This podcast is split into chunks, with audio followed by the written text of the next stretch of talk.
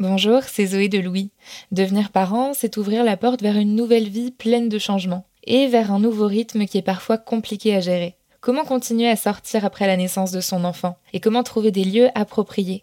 Evian, l'eau parfaitement adaptée aux besoins d'hydratation des bébés qui soutient ce podcast, a recensé avec l'aide de jeunes parents les adresses idéales à Paris, Lyon et Marseille pour sortir avec ses enfants. Evian soutient les nouveaux parents dans leur mode de vie et leur approche de la parentalité. Un peu comme Fête des Gosses finalement. Merci à Evian pour leur soutien et bonne écoute.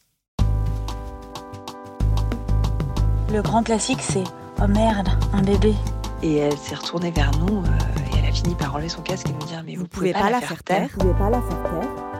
Je crois que tous les parents qui ont un jour pris le train ou l'avion avec leur enfant ont entendu cette phrase ou l'ont au moins ressenti.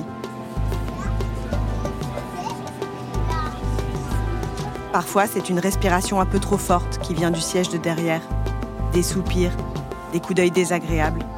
Tout ça vous dit Vous ne pourriez pas, s'il vous plaît, bâillonner votre enfant pour qu'on finisse tous notre trajet tranquille? Vous n'auriez pas pu vous mettre dans l'espace famille avec tous les autres enfants qui braillent? Là où ça sent la couche sale et la purée de carottes? Chaque voyage en avion ou en train avec un enfant euh, de mauvaise humeur euh, à proximité, ça me fait toujours euh, l'effet d'un contraceptif. C'est vraiment le moment de mon existence où j'ai le moins envie d'avoir des enfants et de devenir maman parce que j'ai tendance à trouver ça insupportable, parce que j'ai pas la patience et que c'est pas les miens, parce que je vois aussi et surtout des visages souvent défaits et une lassitude dans les yeux de parents qui, euh, quand ils sont à deux, ne se parlent pas, ne se regardent pas, euh, sont vraiment euh, juste concentrés sur leur enfant et à l'inverse, quand c'est un parent tout seul, alors là, euh, c'est la totale. Ça me fait vraiment de la peine parce que pareil, ça exprime, enfin, j'y vois une solitude que je vois euh, rarement. En dehors de ces contextes-là, c'est pas très euh, politiquement correct et je sais que c'est pas très sympa. Donc je m'en excuse par avance, mais c'est vraiment ce que je ressens et je pense que je suis pas la seule. Pourquoi on ne se supporte plus dans les transports en commun? Est-ce qu'on est devenu plus intolérant aux nuisances de manière générale? Est-ce que c'est le lieu en lui-même qui crée les tensions? Et surtout, comment fait-on pour que chacun voyage sereinement? Je suis Marine Revol, bienvenue dans Fête des Gosses. Fête des Gosses. Fête des Gosses. Fête des Gosses.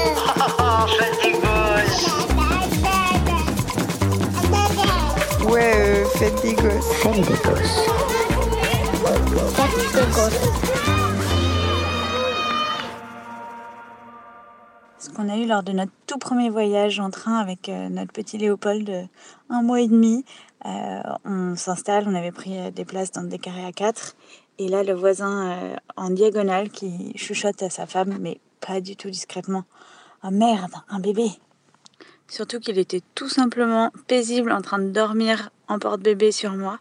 Donc j'avoue que je me suis sentie hyper mal et je me suis dit mais comment est-ce qu'on va faire quand il va pleurer? Et du coup dès qu'il a commencé à pousser un premier minuscule cri puisqu'il avait faim, on est directement parti, enfin je suis partie dans le couloir et après j'ai fait des allers-retours et j'étais hyper gênée alors qu'en fait bah, c'est juste normal, c'est un tout petit nourrisson qui pleure. Oui, c'est un tout petit nourrisson qui pleure. Mais ce que raconte Charlotte, la mère de 34 ans que vous venez d'entendre, ça montre une chose. Dans les transports en commun, la présence des enfants crispe. Les passagers qui voyagent seuls se sentent agressés et les parents incompris. Surtout que ce qu'on dit moins, c'est que voyager avec un enfant, c'est aussi une nuisance pour les parents eux-mêmes. Avant chaque trajet en train avec Abel, j'angoisse. Est-ce qu'il va dormir? Est-ce qu'il va bien se tenir? Est-ce que je vais réussir à gérer mon enfant, mais aussi mon propre mal de cœur, mes envies d'aller aux toilettes et les autres passagers Je ne crois pas qu'il y ait de lieu qui cristallise plus de tensions entre les personnes avec et les personnes sans enfants que le train. Chacun se sent dans son bon droit. Les uns de voyager avec des enfants bruyants, les autres d'avoir droit au silence. Et un Paris-Marseille, ça ressemble vite à une guerre des clans. Évidemment, dans les espaces dont on est captif, comme euh, le TGV ou l'avion, les formes de nuisance sonores ou visuelles vont être plus mal vécues parce que on n'a pas la possibilité de s'extraire de la situation quand quelque chose nous dérange, alors que la possibilité de l'évitement est une réponse qui, dans la plupart des autres situations, est disponible. Donc c'est sûr que ça peut faire monter la tension. Carole Gaillevio est sociologue et chercheuse au CNRS. Elle est notamment l'autrice de La civilité urbaine, les formes élémentaires de la coexistence démocratique. C'est une enquête ethnographique dans laquelle elle interroge, selon ses mots, les façons de se conduire avec autrui dans les situations ordinaires de la vie publique. Après, c'est vrai que souvent, quand il y a des tensions, on a tendance à imaginer que c'est juste euh, un rapport entre individus, que voilà, on cherche qui a tort entre deux personnes, etc. Et parfois, il y a effectivement des comportements qui sont euh, insoucieux de la présence des autres et qui posent problème et où euh, mais même pour cela le fait que l'organisation qui accueille soit soucieuse des règles d'usage et prenne en charge les conditions de possibilité euh, d'une bonne cohabitation entre ceux qu'elle accueille, qu'elle organise ou à qui elle vend euh, le droit d'être euh, sur les lieux, c'est quelque chose qui est assez rarement pris en compte. Selon Carole Gaillevio, c'est l'organisation structurelle de ce type de transport qui met en concurrence les gens. Un excès de densité, des places où l'on tient à peine, la nécessité de pousser pour pouvoir rentrer à temps dans un métro avant la sonnerie. Et c'est cela qui s'aggrave plus que notre tolérance qui intrinsèquement baisserait. C'est-à-dire, c'est pas juste la culture des gens en général qui serait plus individualiste, c'est que si on enferme 150 personnes dans un endroit pendant plusieurs heures, et que au lieu d'organiser leur cohabitation comme un commun où ils vont avoir une solidarité de destin et réfléchir à ça pour qu'ils vivent bien ensemble les uns avec les autres, on les met en concurrence en disant vous vous êtes trois rangs devant, vous allez pouvoir vous allonger, vous allez payer 100 fois plus le prix de votre billet et puis vous trois rangs derrière, euh, vous allez avoir un quart de la place et puis en fait évidemment que ça va créer artificiellement en fait des formes de tension qui ne sont pas fatales. Donc le fait de permettre par des politiques commerciales de faire sécession parce qu'on achète le droit ou l'illusion, dans le cas de l'avion, qu'on peut faire sécession par rapport aux autres, que d'un coup, on va se promener avec sa bulle privative et qu'un espace privé va être une unité en déplacement, y compris dans les espaces publics. Ça, c'est la grosse imposture. L'épineuse question des enfants dans les transports en commun, je la vois un peu comme un tableau à trois entrées. Il y a d'abord les compagnies aériennes et ferroviaires qui font tout pour maximiser leurs profits, quitte à prévoir un siège de la taille d'une cuisse. Ensuite, les passagers, passablement saoulés par la densité, et encore plus quand ils ont dû vider leur livret A pour acheter leurs billets. Et enfin, les stratégies de différenciation qui donnent aux usagers l'illusion qu'ils peuvent acheter des droits au silence. Selon Carole Gaillevio, la clé du problème, c'est que nous, en tant que société, nous avons oublié la fonction première des transports en commun.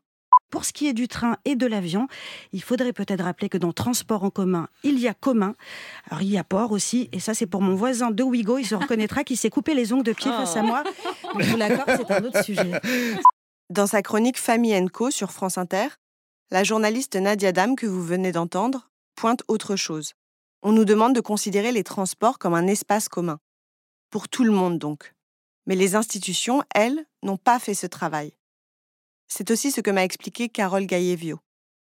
La raison pour laquelle on a souvent du mal à supporter les enfants dans les transports, c'est le manque d'organisation de l'espace pour ces populations-là. C'est-à-dire que souvent, les transports dans lesquels on va passer euh, un temps long sont prévus, pensés et euh, leur confort euh, est designé pour euh, des hommes euh, de taille moyenne, d'âge moyen, en bonne santé.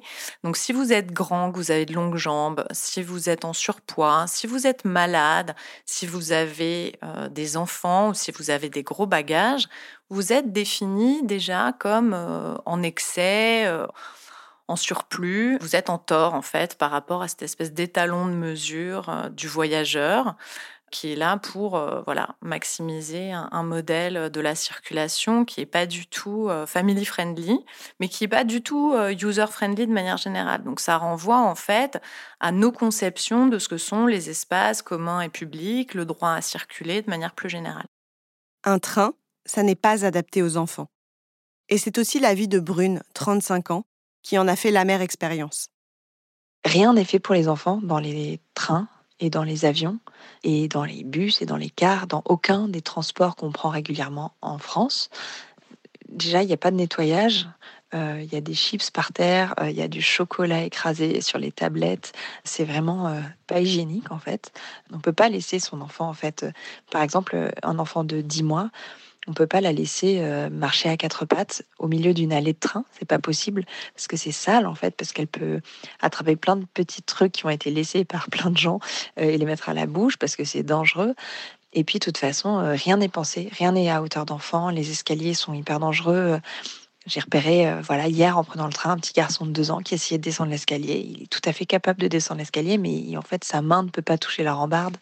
Enfin, voilà. Et puis, de toute façon, les, les gens ne les tolèrent pas et les trains ne les tolèrent pas. C'est des espaces qui sont pas faits pour les enfants. Alors oui, dans les trains, il y a des petits espaces, vraiment, c'est le minimum. Enfin, donc une sorte de table allongée enfermée euh, où il faut traverser en général tout le train pour y accéder. Souvent c'est sale, c'est pas propre, enfin vraiment c'est dégueulasse. Euh, c'est pas possible de faire réchauffer un petit pot dans un Wigo, par exemple, pour nourrir son enfant. Euh, il y a tellement de choses extrêmement basiques dont il serait impensable de manquer euh, pour des adultes, mais en fait, pour les enfants, on n'y a pas droit. Après, il y a aussi la question des aménagements. Carole Gaillet-Viau. Et donc ça, ça a été discuté à partir d'exemples de voilà zones garanties sans enfants. Ces zones sans enfants, c'est une idée qui se développe la compagnie néerlandaise Corendon Airlines teste depuis le mois de novembre une zone calme réservée aux adultes de plus de 16 ans voyageant sans enfants. Et selon une enquête menée pour le compte de Newsweek par Redfield et Wilton Strategies, 60% des gens pensent que c'est une bonne chose. Mais enfin, il faudrait plutôt raisonner à l'envers, c'est-à-dire que les problèmes dont souffrent pour l'instant les espaces, c'est euh, quelles sont les conditions d'accueil des enfants? Comment est-ce qu'on a accès à la possibilité de l'échanger, à l'eau potable, dans la ville et dans les transports et dans tous les espaces publics? Pourquoi est-ce qu'il faudrait euh, faire disparaître cette qualité d'être parent et d'être euh, en charge de jeunes enfants? Pourquoi il faudrait s'excuser? Si les espaces étaient aménagés pour, ça pourrait être euh, vécu comme autre chose que comme un appendice bruyant. Et donc, il faudrait quand même renverser cette définition par la négative, qui est euh, largement liée à la façon de penser la norme, comme euh, voilà celle de l'individu euh, moyen, en bonne santé, etc., etc. Je pense que précisément, s'il y avait des espaces pour aller jouer, par exemple, ça permettrait d'éviter les interdictions et les ultra-spécialisations des sièges. C'est-à-dire que vous pourriez être en famille et avec des gens euh, qui n'ont pas d'enfants et cohabiter dans les temps euh, calmes. Et puis, quand il y a besoin d'aller vous dégourdir les jambes, d'aller jouer, etc., avoir accès à une sorte de euh, voilà d'espace, comme il y a un espace de restauration pour les adultes, il n'y a pas d'espace de jeu pour les enfants dans les trains. En fait, ça pourrait être considéré comme un type de service qui répond à un type de besoin pour ces populations et donc, ça ferait baisser la pression et ça ferait sortir de l'alternative euh, avec ou sans enfants de manière euh, radicale et binaire, parce que ce sont aussi des temporalités qui sont pas les mêmes et la cohabitation euh, peut être tout à fait pensable si elle est équipée par des choses. Et c'est pareil pour d'autres types de cohabitation avec des enfants. À partir du moment où on a des ressources, c'est beaucoup plus facile de supporter les, les frottements. C'est donc un problème structurel. Les transports en commun ne sont pas faits pour les familles avec enfants. Et ça, ça pose la question de la norme. Qu'est-ce qui est la norme dans un train? Est-ce que c'est la personne seule derrière son ordi qui espère pouvoir profiter de son voyage pour rattraper son retard de mail? Est-ce que c'est la famille de quatre enfants qui débarque avec un cake brossard géant et qui fout des miettes partout? Dans cet espace, il y a un conflit. Chacun considère qu'il est victime d'une norme Les sans-enfants se sentent victimes de la norme générale, c'est-à-dire une société où tout est pensé pour le couple et la famille. Et les parents se sentent lésés parce qu'ils ont l'impression que tout est pensé pour une norme sans enfants, justement. C'est le sentiment de Brune. Quand j'étais euh, jeune maman de ma fille euh, qui avait euh, quelques mois, j'ai pris le train avec elle et mon mec et elle avait six mois et elle était vraiment un bébé très cool. Elle a passé quasiment trois heures de TGV à dormir et juste sur la dernière demi-heure, elle s'est un petit peu agitée. Elle pleurait un petit peu, elle, euh, enfin voilà. Et moi, j'étais terrorisée à l'idée qu'elle dérange les autres passagers. Donc, euh, je la prenais dans mes bras pour sortir sur le, les entre-deux wagons pendant qu'elle pleurait. Et mon mec, euh, qui était un peu plus expérimenté que moi, parce qu'il a déjà eu deux enfants avant, me disait mais en fait non, un bébé qui pleure, c'est la vie, c'est normal, il faut bah, c'est pas grave en fait, on a le droit de rester dans le wagon avec elle, euh, elle va se calmer, ça va aller. Les gens ils savent en fait, ils, comprennent. Donc euh, j'ai pris sur moi euh, ce jour-là et on est resté dans le wagon et en plus elle pleurait pas très fort, elle était, elle râlait disons au bout de deux heures et demie de trajet. Et il y a une fille qui était assise en diagonale par rapport à nous et qui en plus, euh, je me souviens, avait un casque sur les oreilles. Ça faisait plusieurs regards qu'elle nous lançait, des regards vraiment noirs, vraiment euh, euh, pleins de signification. Et elle s'est retournée vers nous et elle a fini par enlever son casque et nous dire mais vous pouvez pas la faire taire? Et je me souviens m'être dit, cette fille, c'était moi il n'y a pas si longtemps en fait. Enfin, non, moi j'aurais jamais fait ça, mais elle n'avait aucune conscience de ce que ça impliquait d'avoir un petit bébé dans un train et surtout que en fait on ne peut pas faire taire un enfant parce qu'on l'a décidé. Quand un bébé pleure, il pleure en fait. On ne peut pas décider qu'il arrête de pleurer. Et j'ai trouvé ça horrible, je me suis sentie vraiment agressée. Et mon mari était très énervé. Il lui a dit Mais en fait, euh, non, on va pas la faire taire, elle a le droit de pleurer. Et puis vous, euh, vous n'avez pas idée, en fait. Il lui a dit euh, Justement, voilà, vous n'avez pas idée de ce que c'est que d'avoir un bébé dans un train.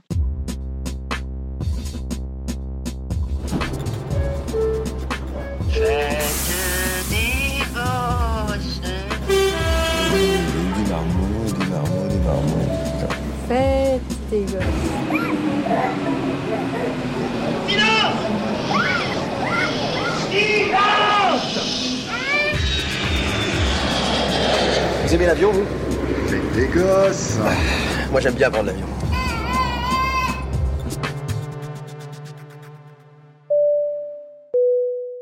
Pour Carole Gaillevio, les transports en commun, comme dans la vie urbaine en général, sont des lieux où les normes sont différentes et héritées d'un monde où seuls les hommes avaient accès à l'espace public et à la mobilité.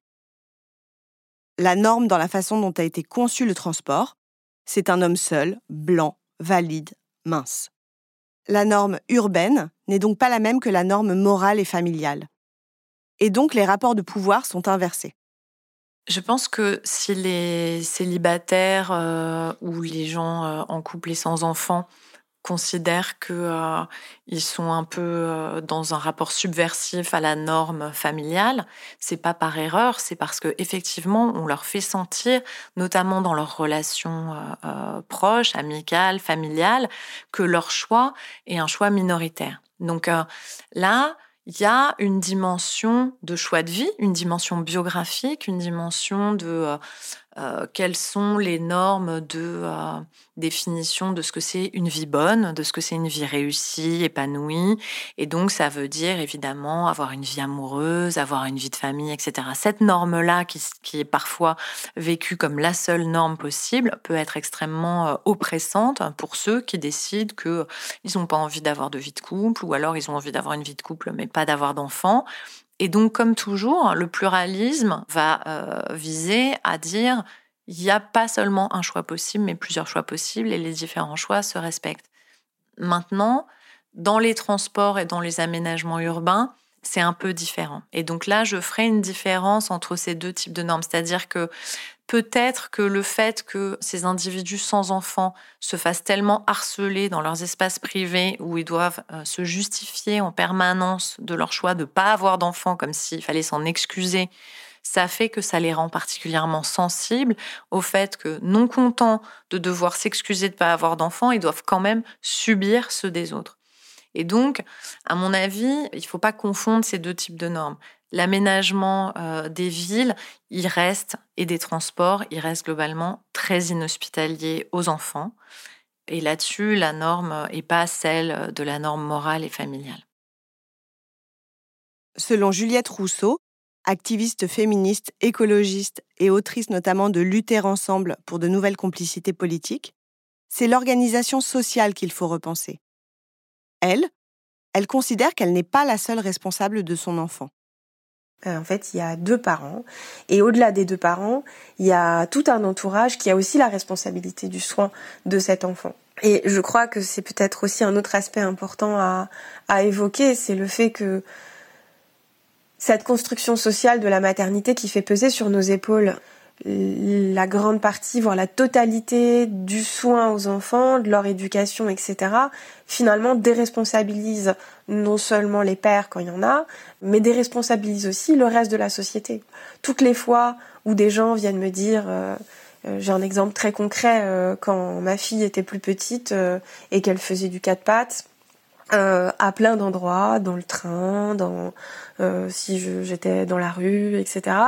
Je la laissais euh, aller relativement loin de moi à quatre pattes, c'est-à-dire je la regardais, mais je la laissais découvrir l'espace et je considérais que c'était ok. Et je considérais par ailleurs que, étant donné qu'il y avait toujours des adultes autour d'elle, il y avait toujours quelqu'un pour avoir un œil sur elle. Et ça, c'est quelque chose qui m'a été renvoyé à de nombreuses reprises, que j'étais une mère irresponsable, de la laisser finalement aller loin de moi, à un endroit où, mais enfin, euh, dans ces cas-là, les adultes autour d'elle qui refusent de jeter un œil sur elle ou d'intervenir si jamais ça leur semble nécessaire parce qu'elle se mettrait en danger ou et que peut-être moi je l'aurais pas vu, sont aussi irresponsables que moi. Parce que euh, le soin, c'est une responsabilité partagée. Je pense que si j'avais entendu ça avant d'être mère, j'aurais tiqué. M'occuper d'un enfant dans un train, sans la satisfaction de pouvoir lui piquer du pique-nique break au goûter, franchement non merci. En revanche, même avant d'avoir un enfant, j'étais déjà révoltée par le fait que tout ce dont on se parle depuis le début de cet épisode, toutes les tensions et la logistique que peut représenter un voyage avec des enfants, elles pèsent sur les mères. C'est à elles qu'on lance des regards méchants, c'est elles qu'on accuse de ne pas assez bien s'occuper de leurs enfants. D'ailleurs, c'est ce qu'a expérimenté Jean. Je me souviens très bien, c'était le premier voyage que je faisais avec ma fille en avion. Ma fille était fatiguée, elle n'avait pas fait sa sieste, il y avait beaucoup de turbulences. Et donc là, évidemment, c'était le drame. Elle a pleuré pendant tout le vol. Et j'avais autour de moi que des gens très bienveillants qui proposaient de m'aider, euh, qui étaient complètement compréhensifs. J'étais évidemment ravi d'avoir de l'aide. Mais par ailleurs, je pouvais pas m'empêcher de penser que si j'avais été une femme, euh, les gens auraient sûrement pesté, euh, se seraient sûrement dit euh, qu'est-ce qu'elle fout, elle pourrait mieux tenir ses enfants. Voilà. Cette surveillance des mères, ça dit bien sûr que notre société est misogyne. Mais le plus étonnant, c'est que ça ne vient pas que des personnes sans enfants. Il y a également dans les transports des tensions entre parents. On se compare et on s'agace. Par exemple, quand nous, on fait la guerre à notre enfant trop bruyant pour qu'il reste calme, et que deux carrés familles plus loin, les parents laissent leurs enfants faire du bruit. Donc le bon côté, c'est que les enfants sont considérés quasiment comme une sorte de bien public où tout le monde se sent un peu euh, concerné par le fait euh, qu'ils soient là. Il y a une appréciation de leur potentialité qui fait que on se sent tous un peu en charge. Ils, bénéficient aussi d'une sorte de bienveillance et, euh, d'innocuité relative euh, dans les espaces où ils sont, jusqu'à un certain point. Et c'est vrai qu'il y a parfois des moments où l'interprétation du comportement de l'enfant va être immédiatement lue en termes de symptômes de la faute du parent. Et en fait, c'est souvent là que euh, les problèmes commencent on va se dire, il y a négligence, il y a mauvais choix, il y a excès de laxisme ou excès de voilà de faire peser sur les autres. Et là, c'est vrai qu'il peut y avoir des différences en termes de milieu ou en termes générationnels sur des politiques éducatives en fait, des types de pédagogie où on supporte pas que les autres ne s'imposent pas ce qu'on s'impose à nous-mêmes. Ça, c'est la grande source d'intolérance, quels que soient les sujets, et évidemment euh, en termes éducatifs notamment. Donc, si vous vous interdisez à votre enfant de faire du bruit avec euh, son appareil électronique, mais qu'il y a un enfant à côté qui écoute euh, avec le son et sans casque, ça va d'une certaine manière deux fois plus vite vous énerver parce que précisément vous faites exister une règle et c'est toujours, ça a toujours un coût d'imposer des restrictions. Et le fait que les autres ne se les imposent pas d'eux-mêmes, déjà, ça vous froisse, surtout parce que vous en êtes les bénéficiaires.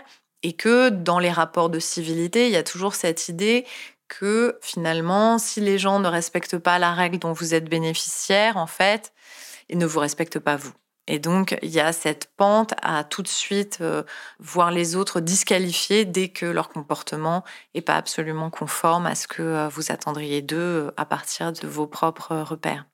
La difficulté, c'est alors la capacité à communiquer quand il y a ces désaccords-là, parce que la communication se fait souvent justement très tard et sous un mode euh, un peu euh, de l'échec consommé, sous un mode euh, uniquement répressif, de la réprobation scandalisée, parce que la déception dans l'incapacité de la personne à, faire ce que vous considérez qu'elle devrait faire la fait sortir de, de, votre estime et donc vous vous vous n'êtes pas dans un mode de coopération en vous demandant qu'est-ce qu'on pourrait faire ensemble pour que la situation, vous vous sentez pas solidaire d'elle dans la situation, vous avez l'impression que vous êtes sa victime et donc vous êtes sur un mode, euh, il faut, j'en ai marre de subir, donc je vais euh, punir.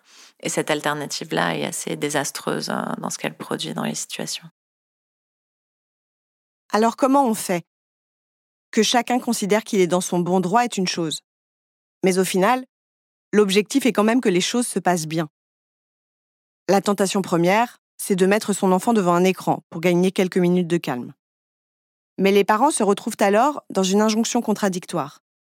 Ce que tout le monde attend d'eux dans les transports, à savoir qu'ils collent leur progéniture devant Choupi, ne correspond pas à ce que la société attend d'eux en tant que parents en dehors des transports. C'est vrai que les injonctions vis-à-vis de la façon de, faire avec ses enfants tendent à devenir assez euh, contradictoires et paradoxales sur le rapport aux, écrans et aux activités de manière générale, parce que euh, on incite beaucoup à, faire euh, lire les enfants ou à leur faire la lecture. Et si on voyait des parents faire la lecture à voix haute aux enfants dans le train, ce serait considéré quand même probablement comme gênant.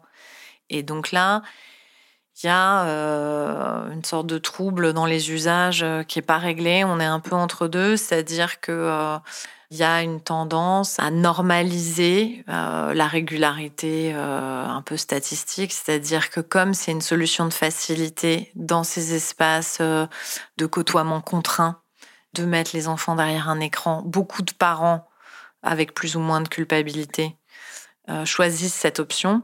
Et du coup, ça crée une sorte de droit d'usage, de, enfin, de précédent qui va après faire grossir cette attente. C'est-à-dire que, bah, puisque on sait de plus en plus, grâce aux écrans ou à cause des écrans, que c'est possible de, de, créer un espace avec plein d'enfants petits et qui soit calme, tout le monde en profite.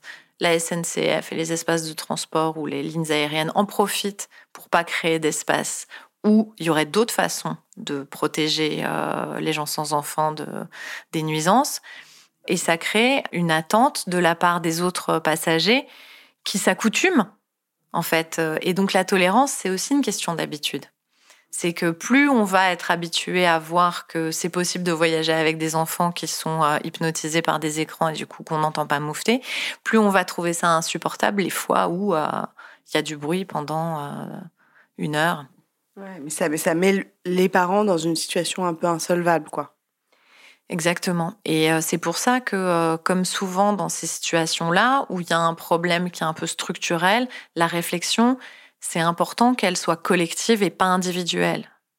C'est-à-dire que, voilà, qu'il y ait des démarches euh, d'enquête et de réflexion au niveau de l'organisation de nos transports en tant que société. Ça va pas être sur telle famille, individuellement que ça va reposer d'avoir à résoudre cette équation qui est euh, insoluble, mais comment est-ce que à des échelles un peu plus collectives, on va pouvoir penser à la façon de faire cohabiter les gens sans nuire à l'éducation des enfants, sans les faire euh, s'habituer à ce que on les mette devant des écrans pour avoir la paix?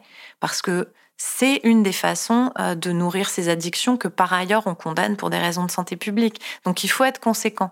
Donc il faudrait aussi qu'on arrête de fonctionner en silo de ce point de vue-là. Et c'est vrai que l'expérience parentale est la façon de montrer les contradictions des politiques en silo. On a d'un côté des politiques de transport et puis de l'autre côté des politiques de santé. Mais là, il faudrait qu'ils discutent et qu'ils se disent Ah, comment est-ce qu'on va faire euh, la promotion d'une éducation sans écran euh, y compris dans les transports.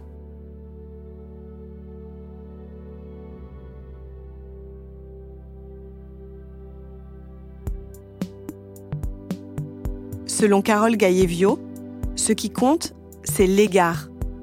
Vous ne pouvez pas, pendant les deux heures de votre vol, mettre votre enfant en mode avion.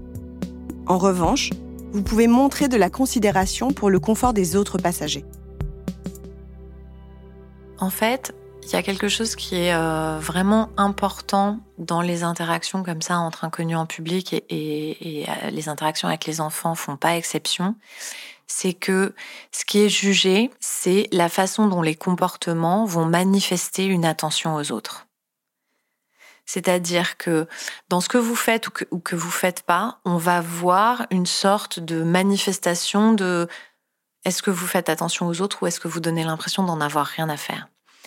Et ça, les enfants, c'est pareil. C'est-à-dire que si vos enfants font du bruit, mais que vous dites à voix haute à votre enfant, mais en fait, ça va être adressé indirectement au public, ne fais pas trop de bruit parce que tu vas déranger les autres.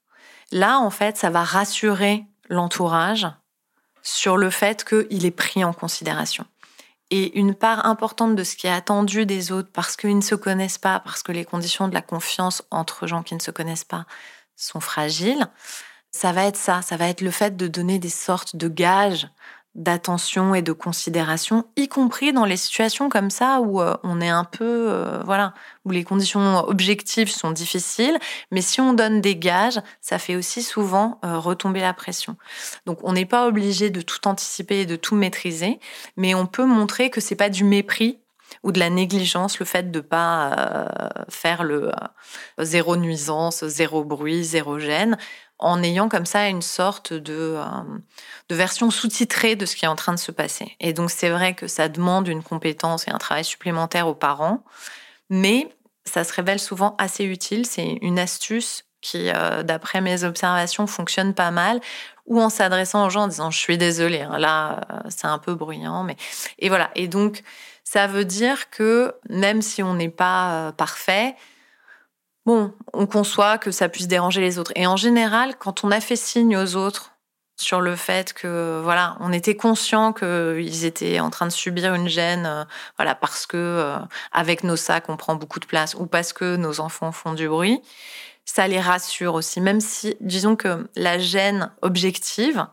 euh, le manque de place, le bruit, n'est jamais totalement indépendante de cette espèce de d'interprétation euh, potentiellement paranoïaque de c'est le fait qu'il se soucie pas de nous qui fait qu'il laisse son enfant faire du bruit ou qui fait qu'il s'étale comme ça avec ses affaires.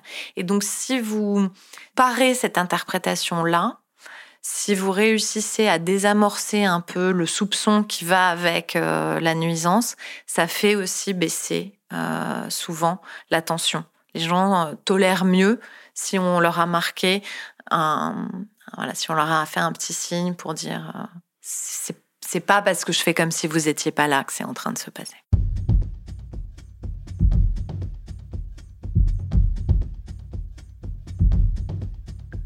Cet entretien avec Carole Gaillevio a modifié ma perception du problème. Au fond de moi, une petite voix me dit Mais attends, tu n'as pas à t'excuser d'avoir un enfant qui braille dans le train. C'est la vie. C'est d'ailleurs ce que m'avait dit un contrôleur SNCF. Mais dans la réalité, je vois bien que je fais quand même le maximum pour montrer aux autres que je sais que ma famille n'est pas discrète. Je sais qu'ils ont peut-être envie de faire autre chose de leur trajet que de répondre aux questions de mon fils, qui veut en général savoir où habite chaque passager de son wagon, et si possible où il va, et s'il y aura un lecteur CD sur place. C'est un peu comme quand vous êtes malade dans un lieu public. Imaginez que vous vomissiez sur quelqu'un vous vous excuserez probablement. Ça ne veut pas dire que vous pensez que vous avez tort d'être malade ou que vous ne reconnaissez pas votre propre droit à être malade et à vomir sur n'importe qui. En revanche, ça montre que vous êtes conscient que votre droit et le droit de l'autre, à ce moment-là, sont légèrement en concurrence. Et que donc vous êtes désolé, en exerçant votre droit, d'avoir empiété sur le sien. Par ailleurs, les transports sont un cas d'école qui devrait nous faire réfléchir collectivement à la société que l'on veut. Les institutions raisonnent en termes de coûts. Faire des sièges plus larges, installer un espace de jeu pour les enfants, c'est une dépense. Mais on peut aussi le voir comme un investissement politique, pour que l'on vive mieux tous ensemble et que, par la même occasion, on élève mieux nos enfants. Je suis Marine Revol et vous venez d'écouter Fête des Gosses. J'espère que cet épisode vous a plu et que le jour des vacances, vous montrez dans votre train le cœur un peu plus léger. Cet épisode a été réalisé par Anna Bui. La musique est de Jean Thévenin. Si ce podcast vous plaît, partagez-le sur les réseaux sociaux et mettez-lui plein d'étoiles et de commentaires. Vous pouvez aussi nous envoyer vos questions et vos notes vocales à hello.louismedia.com. J'ai hâte de vous lire.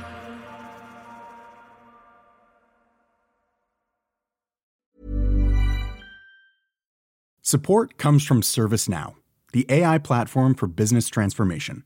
You've heard the hype around AI.